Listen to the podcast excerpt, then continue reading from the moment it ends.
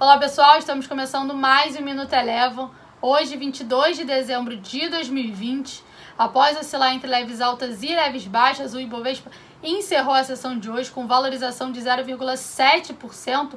Destaque aí ficou por conta dos grandes bancos e também dos frigoríficos, que vinham aí bem atrasados em relação ao índice Ibovespa.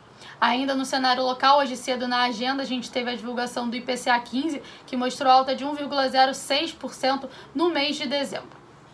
Passando para as bolsas internacionais, nos Estados Unidos, as bolsas norte-americanas encerraram a sessão de hoje sem um viés único, em meio ao noticiário esvaziado e também em meio à divulgação do PIB analisado do terceiro trimestre de 2020, que mostrou uma alta de 33,4%.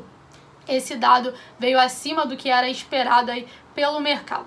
O S&P 500 encerrou o dia de hoje com desvalorização de 0,3%. Já o dólar, que iniciou a semana com movimento de valorização após a descoberta de, no, de uma nova cepa da, do coronavírus no Reino Unido. Ontem o dólar por aqui teve uma sessão de alta e hoje deu continuidade a esse movimento. Hoje teve alta de 0,76% e encerrou o dia cotado a R$ 5,16. Antes de encerrar o Minuto Eleven de hoje, vale lembrar que amanhã nós temos o último pregão dessa semana. Por conta do feriado do Natal, no dia 24 e 25, a Bolsa Brasileira não vai funcionar. O Minuto Eleven de hoje fica por aqui. Se você quiser ter acesso a mais conteúdos como esse, inscreva-se em nosso site www.elevafinancial.com e siga a Eleven também nas redes sociais. Eu sou a Jéssica Feitosa e eu te espero no próximo Minuto Eleven.